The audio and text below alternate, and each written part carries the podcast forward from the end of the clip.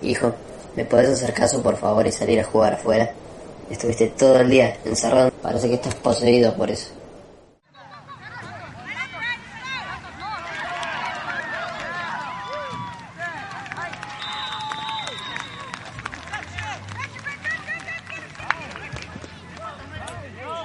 La solución no es simplemente eliminar o prohibir los videojuegos.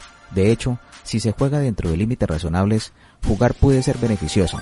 Pero debido a que esta problemática se presenta más en personas de corta edad, es importante controlar y limitar el tiempo de exposición a los videojuegos y explicar las consecuencias de jugar demasiado tiempo.